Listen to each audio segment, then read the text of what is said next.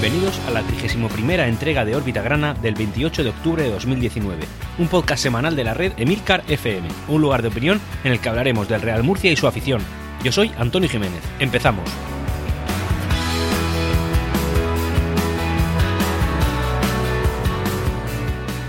Y una semana más en la que nos encontramos aquí frente al micrófono y la verdad es que, como sabéis, en el último Orbita Grana dije que no iba a publicar un episodio esta semana por motivos personales de viaje, pero bueno, la verdad es que el murcianismo ha tirado de mí, eh, la responsabilidad que, que yo tengo con, con, este sentimiento es tan fiel y tan férrea que al final me he tenido, me he visto obligado a cumplir con mi responsabilidad de venir al Estadio Nueva Condomina desde Madrid y, bueno, y hablar del, de lo que me gusta, del Real Murcia.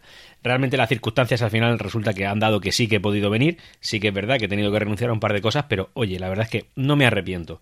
Y no me arrepiento, aunque hemos perdido. Hemos perdido contra el Atlético Sanluqueño, de verdad, en casa, contra el Atlético Sanluqueño. La racha que eh, llevábamos tan buena ya empieza a verse un poco alejada en el tiempo, alejada en cuanto a que eh, hace dos jornadas que nada más que conocemos la derrota y conocemos dos goles por partido encajados. Un partido este que ha sido atípico, que ha sido diferente, digamos que, no sé, digamos que si tengamos que, si tenemos que encontrar un símil con un partido en el pasado, sería algo así como el de la Gecira pero no mejor, sino peor. Eh, ha sido un partido en el que el Real Murcia no ha mostrado garra, no ha mostrado ganas y también ha dado la sensación de que si este equipo no está al 120% no consigue un resultado positivo. El Atlético Sanluqueño, un equipo de, sinceramente, un equipo pequeño, un, equipo sin relevancia, sin trascendencia, un equipo que podríamos decir que es hasta eh, pequeño en la segunda división B, mm, simplemente eso. Ese equipo ha venido a Nueva Condomina, a nuestro estadio, a nuestro feudo, 31.000 31 espectadores de capacidad, séptima ciudad de España, el Real Murcia, y ha tirado de veteranía ante nosotros. Ya he usado este argumento anteriormente, pero es que es verdad. Es decir, un equipo pequeño, inferior, claramente inferior en todos, en todos los niveles, ha tirado de veteranía frente al Real Murcia y ha sacado un resultado positivo. Hay que decir que el juego del, rival en este caso, evidentemente no se excusa para, justificar esta derrota, pero eh, la categoría, este, este equipo ha sido digamos, muy antideportivo. Ha tirado mucho de, de, tiempo. Tengo un hilo en Twitter, podéis verlo, siguiéndome en Orbitagrana, arroba Orbitagrana, en la que en una franja de cuatro minutos, cada cuatro minutos había un jugador en el suelo, perdiendo el tiempo y lo peor de todo es que ha sido una actitud que se ha visto beneficiada y favorecida por, por un árbitro que no ha sabido contentar a nadie. En el caso de contentar a alguien, desde luego no ha sido al Real Murcia, pero no ha sabido hacerlo. Ha sido un jugador, un, árbitro bastante, bastante malo y así lo ha reflejado la afición cuando en algún cántico hemos empezado a gritar el típico árbitro qué malo eres, porque realmente ha sido muy malo. Así que hoy es uno de esos días en los que ser optimista es muy, muy complicado. Es muy difícil decir que el Real Murcia va a acabar bien esta temporada, que estos jugadores pueden hacerlo y que este entrenador eh, va a conseguir motivarlos. Porque ves un partido de estos en tu casa, cuando la gente viene de, en fin, de, de, muchos palos y no ves una actitud buena, no ves una actitud eh, ganadora, no ves una actitud de, por lo menos guerrera, no la ves. Es difícil ser optimista, pero no queda otra. Hay que aguantar, seguir adelante, mira y ya está. Porque realmente si nosotros fuéramos amantes del fútbol y ya está, no seríamos del Real Murcia. Nosotros no vemos un buen fútbol, no vemos eh, un divertimento claro, no vemos un espectáculo, no vemos un show. Nosotros lo que vemos es a nuestro Real Murcia, juegue bien o juegue mal. Y estamos en una época en la que lo vemos jugar, desgraciadamente, muchas más veces mal de lo que lo hace bien. Dicho lo cual, eh, pasamos a la actualidad. Vamos a empezar a hablar del entorno económico que, aborda nuestro Real Murcia. Y en este caso, por ejemplo, la primera noticia es que eh, Hacienda va a sacar a subasta pública los terrenos de Cobatilla.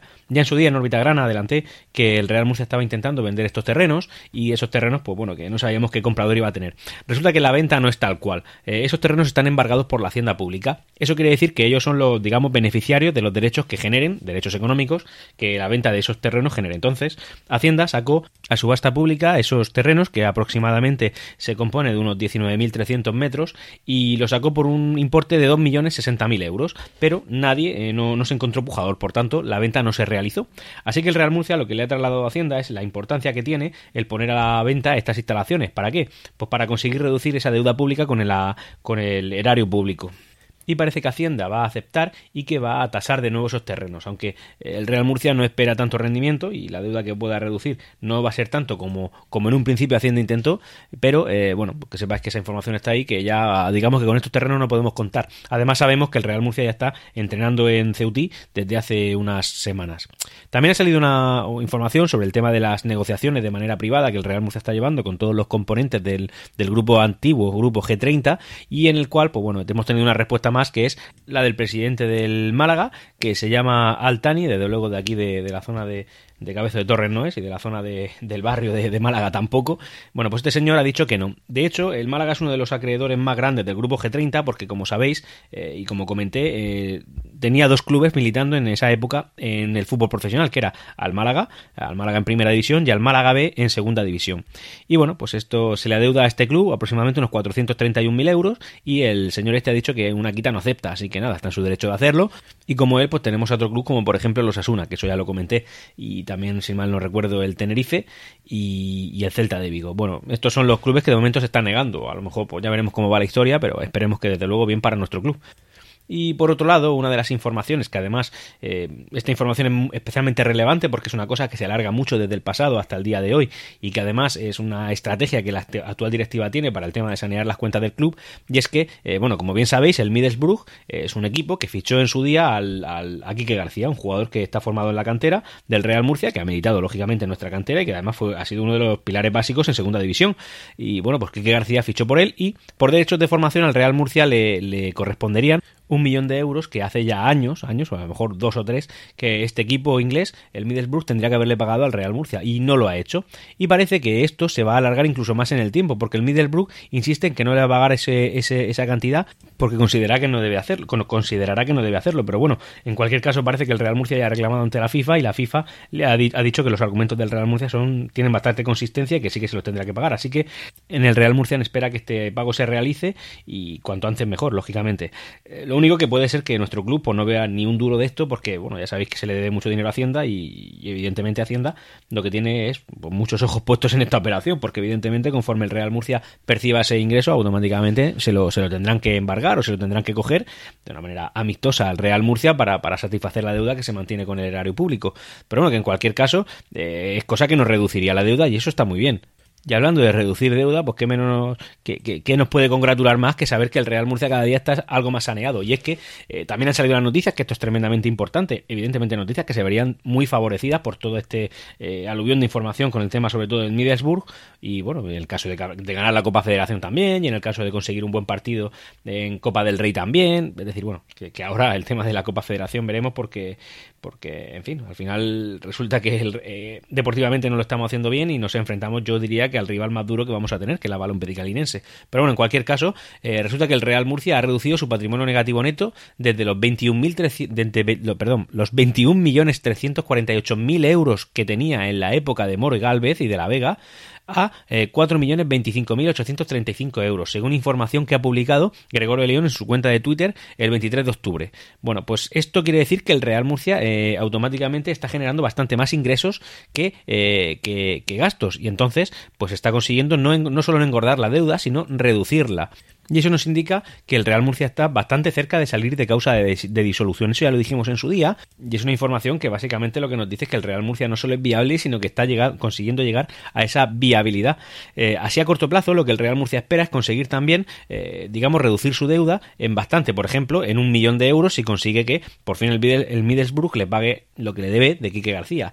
Y también uno, aproximadamente espera conseguir unos 6 millones a base de quitas de negociación de la deuda. Eh, bueno, y además este trabajo ya lo tienen hecho por lo menos a la mitad. Y al final resulta que el Real Murcia va a conseguir reducir su deuda pues en, más de la mitad de lo que debía en un principio. Mm, recordemos que partíamos desde alrededor de 50 millones de euros y ya estamos bastante por debajo de eso. Eh, recordar también una información que sacó el diario La Opinión, en la cual se decía que, bueno, cuando el Real Murcia consiguiera eh, negociar su deuda, la privada, evidentemente, con las empresas a las que le debía dinero, pues esas empresas perdían el derecho a pedir la, la disolución del Real Murcia, porque como hablo, hay que salir de causa de liquidación, es decir, que un acreedor pueda exigir que te liquiden para que se repartan los bienes entre los acreedores que tengan por orden que corresponda y por los importes que corresponda. Bueno, pues cuando el Real Murcia negocia con uno de esos clubes y esos clubes lo aceptan, eh, digamos que renuncian a su derecho a pedir la disolución del Real Murcia.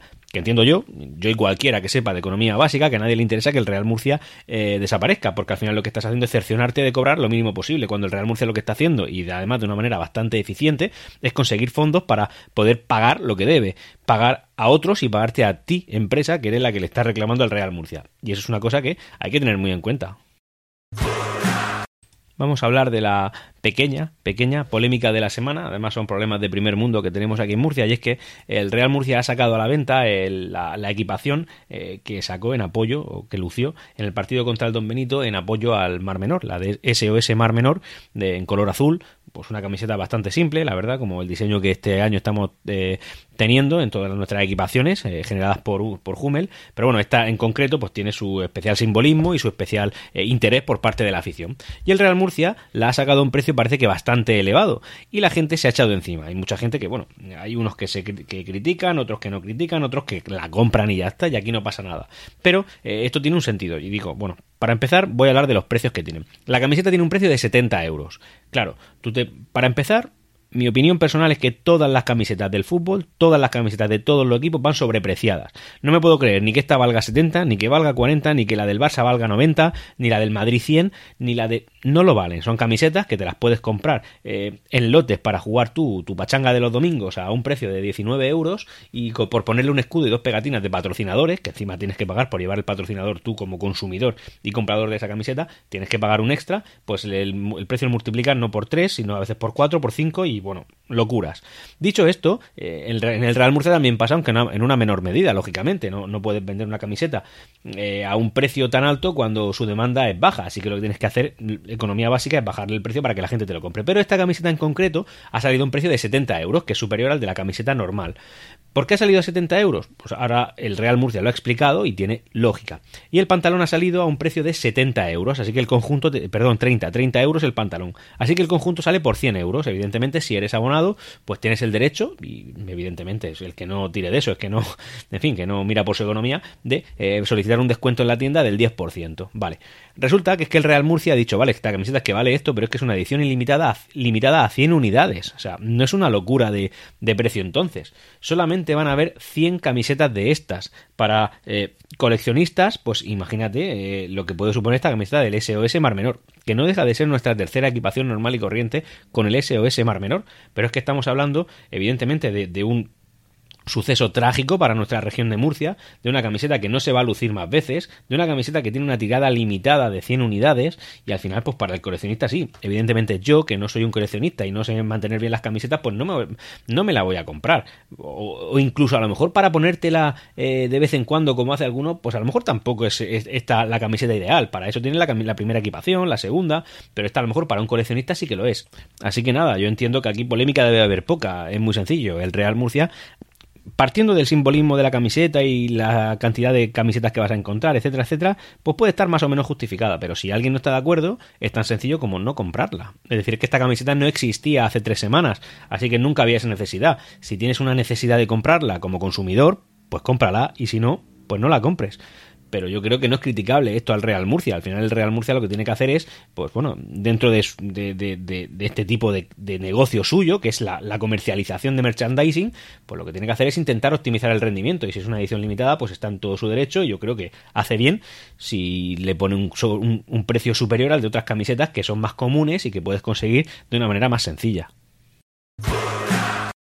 Ahora vamos a hablar de otra polémica que ha habido, aunque en este caso no afecta, bueno, sí puede, puede ser que afecte al Real Murcia, pero bueno, es que al final es, no deja de ser esto un reflejo de por qué yo considero que no tenemos ni de lejos la mejor liga del mundo. Tenemos una liga totalmente eh, mal repartida y en este caso se trata de los derechos televisivos de la Copa del Rey. Resulta que estos derechos eh, se comercializaban a través de la Liga de Fútbol Profesional y eh, gracias a esto los clubes de segunda B y tercera división se repartían un lote, digamos, de 20 millones de euros de de derechos televisivos. Y ahora que esto, esta gestión pasa a ser de la Real Federación Española de Fútbol, que se supone que es la que organiza segunda y tercera división, bueno, pues resulta que ha negociado un precio de la competición para los que la quieran evidentemente retransmitir, para los, las cadenas de televisión, las empresas que quieran retransmitirlo, pues de un total de 45 millones de euros en tres temporadas, lo que sería, para los tres próximos años, ¿vale? Unos 15 millones de euros por temporada y eh, solamente un 10% de esos derechos, es decir, 4,5 millones en tres años, es decir,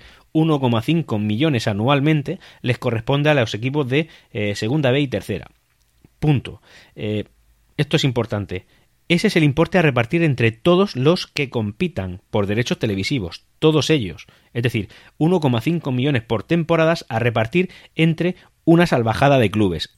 Y al final lo que han conseguido es que los equipos que ya están en ella, evidentemente el Real Murcia aún no, esperemos que próximamente sí, estamos a un partido de lograr entrar en esta competición, sinceramente considero un fracaso no entrar en esta competición, pero bueno, en cualquier caso estamos optando a ello y todavía somos firmes candidatos. De hecho, ya tenemos un 50% de posibilidades como poco de entrar. Eh, dicho eso, eh, bueno, estos clubes van a preparar una demanda en la cual van a pedir que se les pague lo que hasta ahora se les estaba pagando por competir. Pero vamos, ya está, eh, a ver a dónde llega esto, que es una información importante, pero al final de aquí lo que se denota es el desprecio directamente hay que decirlo así, el desprecio a los equipos que no compiten en las categorías que ellos consideran más importantes, que son primera y segunda división. Y todavía, aunque estés en primera y segunda división, si no tienes dos nombres concretos como nombre de club, pues también los desprecian, aunque esto ya en la liga y es otro tema, pero que en cualquier caso aquí eh, no se incentiva el fútbol modesto, no se intenta mejorar al, fútbol base, no se intenta eh, crear una buena cantera de futbolistas, aquí al final lo que se busca es un show, un espectáculo y oye, es muy lícito, pero es un modelo que yo creo que es tremendamente erróneo y discriminante para clubes mucho más modestos. Insisto, yo no considero al Real Murcia un club modesto, aunque esta información ahora eh, es importante porque estamos militando en Segunda División B, pero diría exactamente lo mismo si estuviéramos en Primera División, porque al final lo que hay que conseguir es que todos los clubes sean lo más competitivos posibles para que se genere competencia, para que se genere competición, para que haya incertidumbre en cuanto a un resultado, y eso es lo que hace que el fútbol esté vivo, que sea divertido. Como digo, a mí me aburre ver al Barça, ver al Madrid, pese a que hacen un, juego, un, fútbol bonito, y es verdad que lo hacen porque tienen jugadores, calidad y dinero para pagarlo, pero eh, es aburrido porque tú, antes de empezar el partido, tienes medio claro ya cómo va a acabar, y es con una victoria de esos clubes, que te pueden sorprender y que empaten, o sorprender muchísimo y que pierdan, pero no es lo habitual. Así que por estadística eso no es divertido. En cualquier caso, eh, no es que yo vaya aquí de la de la diversión en las competiciones, pero sí que es importante que al final esto se reparta de una manera más equitativa para conseguir eh, competiciones mucho más igual, y, igualadas y conseguir algo de emoción. Y ya dos pequeñas píldoras informativas antes de hablar de la crónica y, posterior análisis de la clasificación. Y bueno, una, la Federación de Peñas Murcianistas ya se ha decidido con el tema de quién va, a comandarla y en este caso va a ser Maribel Cabezos. Maribel Cabezos es una persona que no es nada difícil verla por eh, los alrededores y aledaños e incluso por la grada de Nueva Condomina. Yo alguna vez me la he cruzado, no la conozco, no tengo el placer. Y desde órbita grana solo nos queda desearle toda la suerte del mundo y que eh, desde luego haga una gestión de la Federación de Peñas Murcianistas eh, lo mejor posible porque al final no deja de ser la organización de todos los que sentimos al Real Murcia muy dentro y no tenemos ningún tipo de interés económico en él. Así que nada, mucho ánimo, mucha suerte y nos alegra mucho de que ella sea la, nueva presidenta. Y por otro lado, los nuevos han salido los precios de la nueva eliminatoria de la Copa Federación.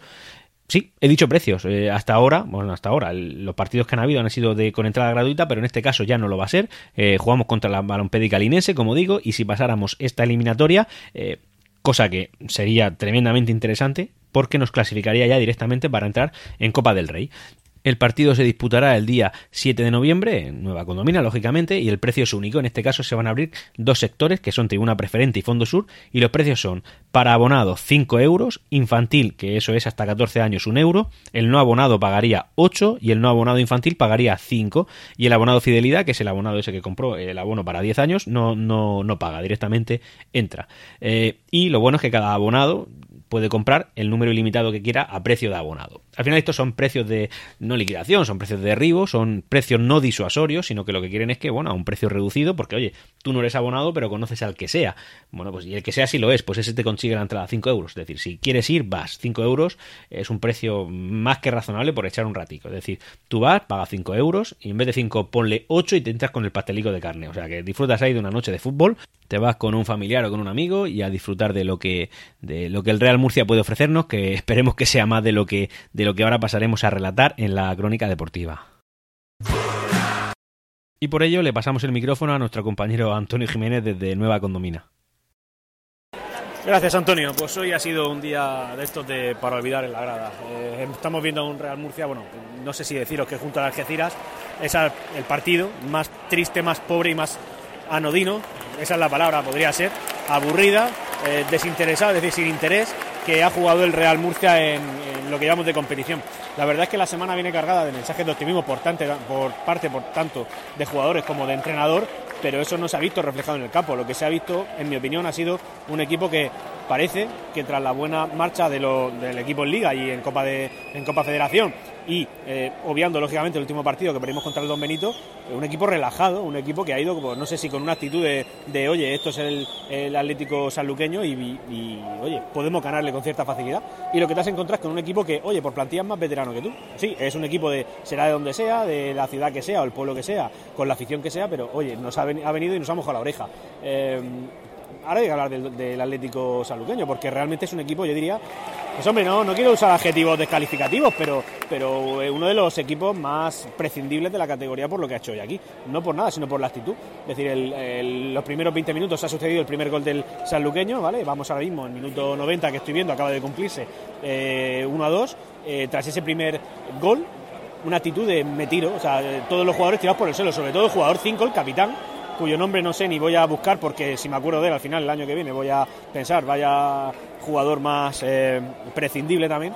Eh, bueno, todos los jugadores, pero vamos, si no se han tirado 10-12 veces al suelo o más eh, por cosas innecesarias, nada. Todo esto, claro, evidentemente motivado, incentivado, incluso premiado por un árbitro que lo ha pitado mal, pero mal para todos, sobre todo, especialmente, lógicamente, por lo que a mí me atañe al Real Murcia. A mí los errores que tenga contra el, el, Atlético Sanluqueño me dan igual, pero contra los que contra el Real Murcia, pues oye, a mí me, me, me, escuecen. Ya han habido muchísimos, muchísimos. De hecho, el único gol del Real Murcia, que ahora mismo campeón en el marcador, ha sido de Rafael Chumi eh, tras un penalti, pero vamos, podría haber sido el tercer penalti. Y también podría no haberlo sido, porque tampoco ha sido una cosa exageradamente de penalti. Ahora mismo, por ejemplo, se acaba de salir el balón por la banda, claramente por un jugador del, del Atlético Sanluqueño. ¿Y quién va a sacar de banda? Pues el Atlético Sanluqueño. En fin, ha sido un partido, digo, raro. Eh, en cuanto al tema jugadores, pues hoy, por ejemplo, habría que destacar, pero desgraciadamente por la parte negativa, Armando.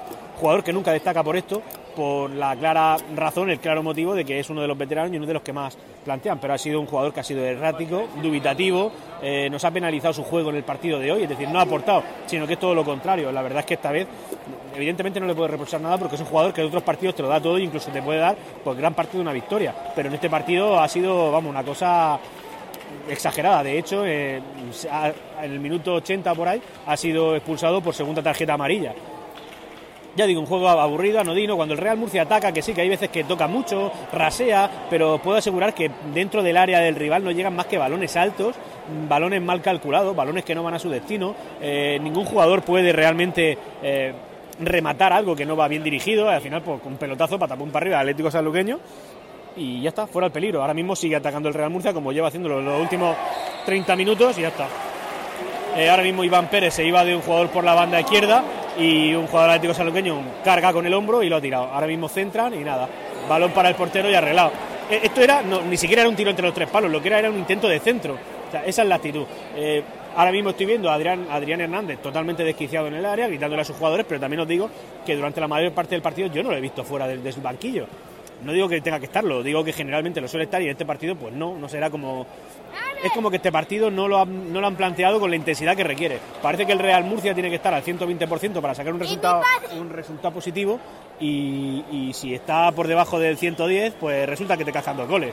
Además, los goles que han sido Atlético Sanluqueño no son ni meritorios, es decir, eh, centros flojitos al área que el Real Murcia deja pasar y alguien ha rematado por ejemplo. Otro ha sido, el segundo gol ha sido un jugador que se ha ido eh, tras un mal pase, ha tirado a puerta, no a puerta vacía, sino solo con el portero delante, que por cierto es Tanis Marcellán, no está, no está jugando Lejárraga, y nada, y otro gol. Y esto es, en cuanto a afición, pues bueno, el tema de afición visitante, hay, auto, no sé, así a ojo de buen cubero, cero personas del Atlético Sanluqueño, el equipo ha venido solo con lo, con lo que hay en el banquillo. Y, por parte del Real Murcia, pues yo diría que aquí estamos rozando los, los 6.000 6.000 y poco o 5.000 y muchos, por ahí andamos. habrán puesto seguramente la, la cantidad de, espectadores por los, por los videomarcadores, pero no, pero no lo he podido ver. Y así que nada, eh, devuelvo, salvo, salvo algo, un milagro y que el Real Murcia marque, nada, esto es una cosa que la gente reclama ya la desesperada porque, en fin, eh, un jugador ha tirado a, en fin, una caída en el área inocente de un jugador del Real Murcia, en el área del Sanluqueño y nada, la gente por reclama lo que, en fin, lo que queremos, nos gustaría que pitara, pero no lo que realmente ha sido.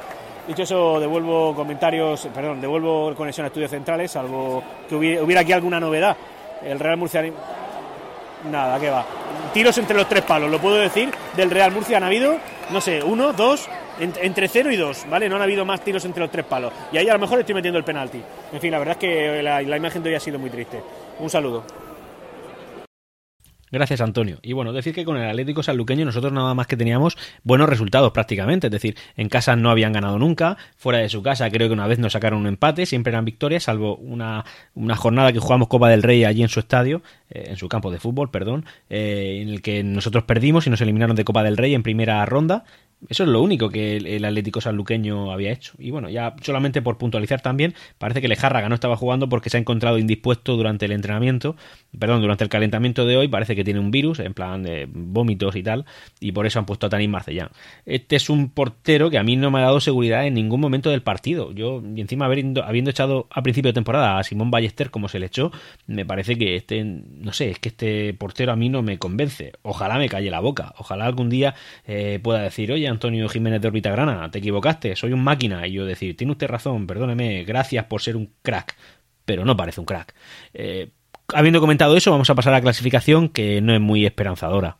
Y es que lo primero que nos vamos a encontrar es a un líder destacado, un líder que se encuentra a más de un partido de, distancia de su inmediatamente siguiente competidor, que es el San Fernando, y en este caso sería el Cartagonova Fútbol Club. El Cartagonova se encuentra con 23 puntos y le saca 4, más de un partido de distancia, como he comentado, al San Fernando, que tiene 19. Vale. El tercer clasificado sería el Marbella con 18, empatado a puntos con el cuarto, que es el Badajoz. Y el primero que no entraría en playoff, quinto puesto, sería el Linense con 16. Después, ¿qué viene? Pues un montón de partidos. Incluso, por ejemplo, te puedes encontrar ahí al Yeclano que ha vuelto a empatar contra un equipo contra el que perdimos, el Don Benito, porque sabéis que el Yeclano ahora mismo se está enfrentando a todos los rivales que nosotros dejamos. Eh, la próxima jornada jugará contra el Sanluqueño. Esta jornada ha jugado contra el Don Benito y así sucesivamente. Bueno, ellos tienen 14 puntos. Se encuentran a 4 ya del playoff. A 4 del playoff y están en el puesto octavo. El, el Sanluqueño el saluqueño con esta victoria nos ha pasado en la clasificación y se encuentra ahora mismo en el puesto undécimo. Y nosotros estamos ya en el tercer puesto de la segunda mitad de la tabla clasificatoria, es decir, decimotercer puesto. Real Murcia, 11 puntos. ¿A cuántos del play-out? A uno. ¿Quién ocupa el play-out? En la Universidad Católica. Eh, por encima de la Universidad Católica se encuentran dos equipos empatados a puntos, que son el Algeciras y el Villarrubia, que son los que están inmediatamente por debajo de nosotros. O sea que estamos bastante, bastante cerca del play-out. Y del descenso directo, que también está a 10 puntos, lo ocupa el Villarrobledo, en el puesto 17. Luego hay un pequeño salto de un, punto en, cada uno de los escalones, es decir, 9 el Talavera, 8 el Granada B y 7 el Mérida. Em, ¿A qué distancia nos encontramos nosotros del playoff? Pues nos encontramos ya a 7 eh, puntos. Siete puntos ya no son los tres o cuatro a los que llegamos a estar cuando cogimos la buena racha, así que ya la cosa se va escapando y hombre, aquí todo el mundo dice que esta clasificación es provisional y que todo es muy tempranero, bueno, pero ya llevamos más del 25% de la competición, es que llevamos 10 jornadas y ya con una muestra por encima del 25%, yo creo que es bastante para saber más o menos por dónde se van a mover las cosas. Que luego llega el mercado de invierno y algún equipo puede revolucionar la clasificación respecto a lo que tenía, sí, nadie lo duda, y que, y que el, futuro es incierto y que nadie sabe lo que va a pasar, por supuesto. Pero bueno, como poco ya sabemos que nosotros estamos coqueteando más con el descenso que con el ascenso, bastante cerca, desgraciadamente, con el tema del descenso. ¿Qué otra cosa me gusta a mí? Pues me gusta ver la forma de los, de los equipos, y lo que nos vamos a encontrar es en las últimas 10 jornadas, evidentemente no podemos analizarlo porque las últimas 10 jornadas son todas las que se han disputado, pero sí que podemos ver las últimas 5 jornadas que nos muestra nuestro, eh, nuestra forma para poder afrontar la competición. Si esto lo hubiéramos leído hace dos jornadas, evidentemente estaríamos en playoff. No sé si líderes, pero desde luego en playoff, es decir, muy bien clasificados. Pero como hemos sufrido dos derrotas, digamos que las, los últimos 5 eh, partidos, nosotros lo que tenemos son, eh, hemos generado 7 puntos de 15 posibles. ¿Por qué 7 puntos? Porque son dos victorias, el empate de Lucan y las dos últimas derrotas. Siete puntos. Nos encontraríamos en el puesto séptimo y estaríamos del playoff a tres puntos. Pues bueno, esos son números de un equipo de medios y muchas aspiraciones. Lo que tenemos ahora, desgraciadamente, es algo peor. ¿Es difícil ser optimista? Bueno, desde luego. Está claro que eh, no puede ser optimista con esta, con esta clasificación, pero también es verdad que nosotros ya sabíamos a lo que veníamos al principio de temporada. Estábamos avisados y esto es lo que nos toca vivir hoy en día. Así que nada, a disfrutar de nuestro Real Murcia. Dicho esto, voy a concluir esta entrega de órbita grana, así que os emplazo a la, semana que viene a escucharnos el próximo lunes. Lo que sí que os voy a pedir a todos aquellos, sobre todo que eh, tenéis eh, un iPhone, es que entréis a, la, Google Podcast, que es, eh, digamos, la plataforma estándar de Apple en la que se pueden escuchar los podcasts, independientemente de que uséis otra, otra plataforma como Evox, Pocket Cast, en fin, lo que sea, pero que entréis a Apple Podcast y dejéis una reseña allí, que ahí es donde se puede dar visibilidad a este podcast y aunque, bueno, si podemos trasladar algo de murcianismo a, a, los infieles que no viven en la región de Murcia y que no son murcianistas, pues oye, mal no les va a venir siempre y cuando se le dé algo de bombo a este podcast. Y a todos los que no tenéis eh, iPhone, pues os agradecería lo mismo, en este caso pues en iVoox, por ejemplo, que sería eh, donde eh, se puede decir algo en cada episodio. Y oye, quieras que no, eso nos da visibilidad y alguien, nos va, alguien más nos podrá conocer. Si no es iVoox, cualquier plataforma que permita hacer algún tipo de reseña, yo lo agradeceré. Dicho eso, muchas gracias por estar ahí y nos escuchamos. Y hasta aquí Órbita Grana. Espero vuestros comentarios en emilcar.fm barra Órbita Grana. Ah, y... ¡Siempre Real Murcia!